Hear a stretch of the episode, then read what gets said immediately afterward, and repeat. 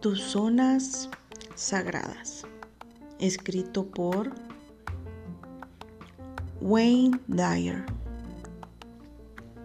Wayne Walter Dyer, nacido el 10 de mayo de 1940 en Detroit, Michigan, Estados Unidos, fallece el 29 de agosto del 2015 a los 75 años en Maui, Hawái, Estados Unidos.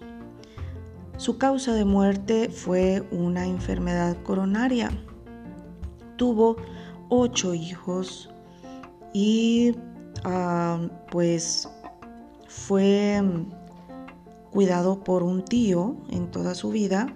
Y creció como un niño huérfano Sirvió en la Marina estadounidense antes de estudiar en la Wayne State University, donde obtuvo su doctorado en psicología. Trabajaba como profesor en la St. John's University de New York cuando escribió su primer libro, Tus zonas erróneas, en 1976.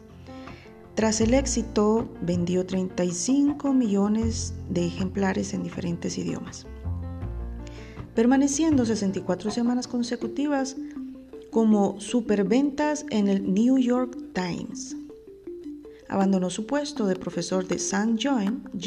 John's para dedicarse a escribir y promocionar sus obras.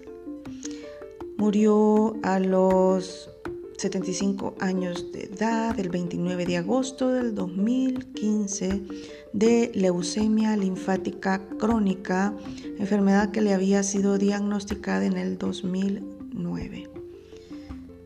En parte de su biografía, la razón de muerte dice una enfermedad coronaria, me imagino que la misma enfermedad de base, leucemia linfática crónica, provocó una complicación de ese tipo. O viceversa, ya tenía su enfermedad de base coronaria y pues la leucemia lo complicó. Fundamentos de sus obras y críticas. Su inspiración fue Swami Muktananda, fundador del camino espiritual Siddha Yoga, así como San Francisco de Asís y el filósofo chino Lao Tse, fundador del taoísmo. Su fundamento en la psicología transpersonal y en su fundador Abraham Maslow ha sido puesto en duda. El psicólogo cognitivo Michael Hall argumenta que ya en sus primeras obras Dyer malinterpretó su sentido e introdujo conceptos propios que la tragiversan e incluso falsean. Aunque se le reconoce que el lenguaje asequible permitía a personas sin formación previa entender y practicar conceptos de la psicología cognitiva que ya había demostrado útiles en la práctica psicoterapéutica. Progresivamente en sus obras posteriores, la primera trilogía se va haciendo más patente una influencia de corriente llamada Nuevo Pensamiento. Dyer fue miembro de Public Broadcasting Service, que difundió sus charlas a partir, a partir del 2006, que arreciaron las quejas acerca de lo que estaba promocionando es una cosmovisión religiosa específica, lo que iba en contra de las normas editoriales del de, PBS o Public Broadcasting Service. Sus obras han sido muchas, muchas. Voy a leer algunos títulos como su primera que se llama Tus zonas erróneas en 1976. Luego voy a leer corrido todas las demás para ir un poco más rápido con el título de cada una. Evite ser utilizado, El cielo es el límite, Felices fiestas, Los regalos de X, tus zonas mágicas, la felicidad de nuestros hijos, tus zonas sagradas, la fuerza de creer, promesa de tu amor, construye tu destino, camino de la perfección, sabiduría de todos los tiempos, 10 secretos para el éxito y paz interior, el poder de la intención, busca el equilibrio, inspiración, tu llamado primordial. nuevos pensamientos para una vida mejor. Piensa diferente, vive diferente. El cambio, el mejor de mis maestros, vive la sabiduría del Tao, todo lo que puedas imaginar, la fuerza del espíritu, hay una solución espiritual para cada problema. Bueno, todos estos son los títulos de los libros que él escribió durante eh, toda su, su vida. A continuación, pues voy a dar lectura a su libro Tus zonas sagradas. Me pareció importante leer un libro como este porque en definitiva eh, muchas veces en nuestra vida nosotros necesitamos eh, una, un empujoncito, una ayuda, una guía para poder seguir en nuestro propósito de vida, ¿verdad? Y poder identificar eh, cuáles son las vías adecuadas para poder fortalecer nuestro yo interior y conocernos, conocernos un poco más, para ayudarnos a nosotros mismos y ayudar a otros. Eh, seguir adelante con nuestros, eh, nuestros objetivos de vida, ¿verdad?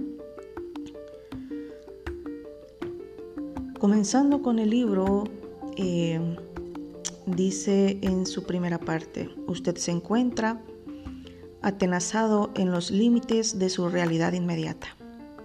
Acepta las presiones, los ajetreos, de esta manera como si fueran lo natural la única vida posible.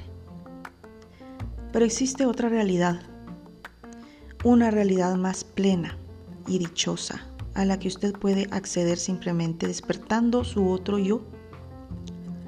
Reconocer y aceptar la guía de ese yo sagrado le permitirá situarse por encima de las dificultades cotidianas, no para desdeñarlas, sino más bien para abordarlas en sus justas proporciones y además le permitirá irradiar esa recuperada lucidez de modo que podrá transmitirla a otros.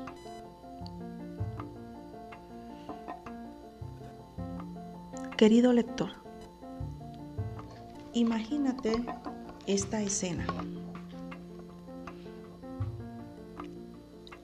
Si es tan amable. Dos bebés se encuentran en el útero, confinados en las paredes del seno materno y mantienen una conversación.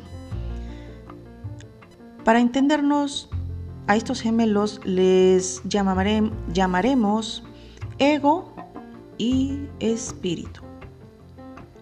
Espíritu le dice a ego, sé que esto va a resultarte difícil de aceptar, pero yo creo que de verdad que hay una vida después del nacimiento Ego responde, no seas ridículo, mira a tu alrededor, esto es lo único que hay. ¿Por qué siempre tienes que estar pensando en que hay algo más aparte de la realidad? Acepta tu destino en la vida, olvídate de todas esas tonterías de la vida después del nacimiento. Espíritu calla durante un rato pero su voz interior no le permite permanecer en silencio durante más tiempo. Ego, no enfades, pero tengo algo más que decir. También creo que hay una madre. Una madre, exclama Ego con una carcajada. ¿Cómo puede ser tan absurdo? Nunca has visto una madre. ¿Por qué no puedes aceptar que esto es lo último que hay? Lo único. La idea de una madre es descabellada. Aquí no hay nadie más que tú y yo. Esta es tu realidad. Ahora cógete a ese cordón, vete a tu rincón y deja de ser tan tonto. Créeme, no hay ninguna madre.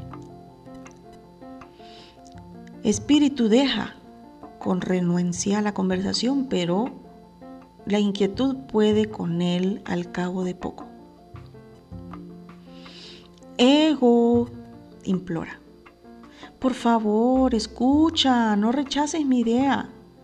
De alguna forma pienso que esas constantes presiones que sentimos los dos, esos movimientos que a veces nos hacen sentir tan incómodos, esa continua recolocación y ese estrechamiento del entorno que parece producirse a medida que crecemos, nos prepara para un lugar de luz deslumbrante y lo experimentaremos muy pronto.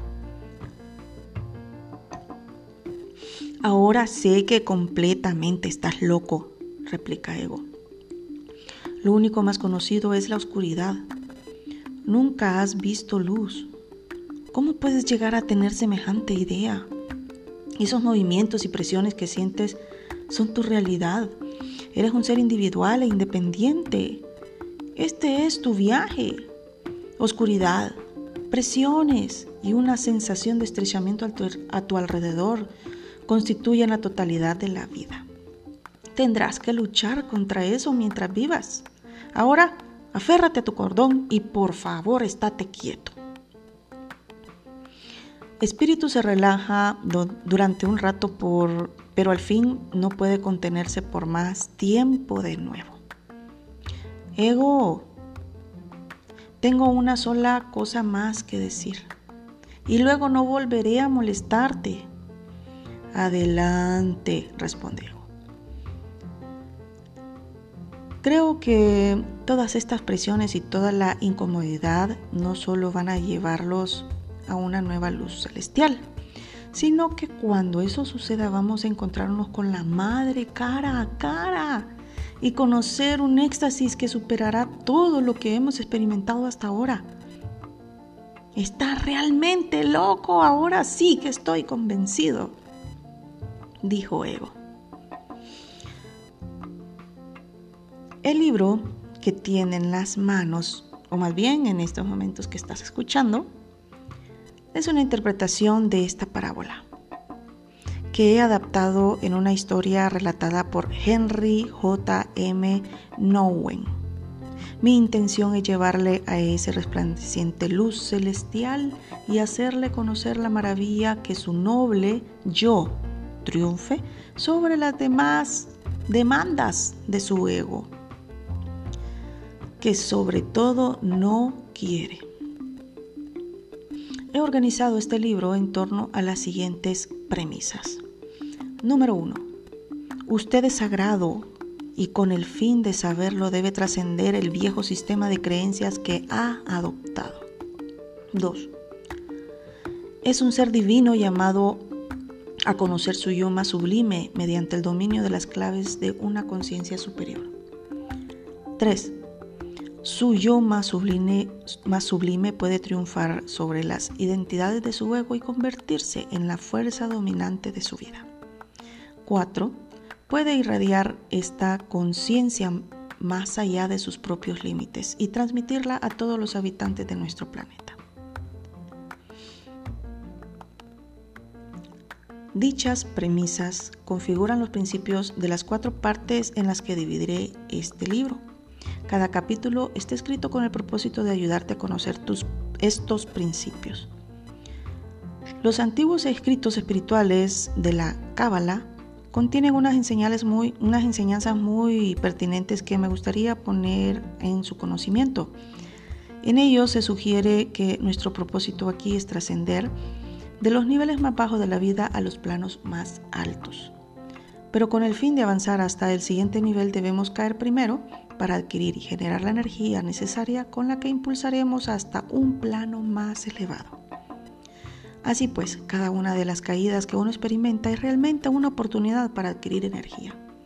La energía así obtenida proporciona el impulso necesario para elevarse por encima de lo alcanzado. Su yo sagrado sabe que esas caídas son necesarias para el logro de dicha meta. Una caída de mi propia vida me proporcionó la oportunidad de generar la energía necesaria para colocar mi existencia en un nivel espiritual sobre el que estoy ahora escribiendo. No tendría sentido publicar el presente libro si no hubiera vivido la experiencia de trascender mis límites. Estas caídas siempre son de orden divino. El que podamos adquirir energía para pasar de un plano a un plano más elevado y somos capaces de hacerlo se encuentra por completo en nuestras manos. Mi mensaje es claro. Utilice las caídas para llegar a una conciencia más elevada y a la percepción de la divina presencia que siempre le acompaña.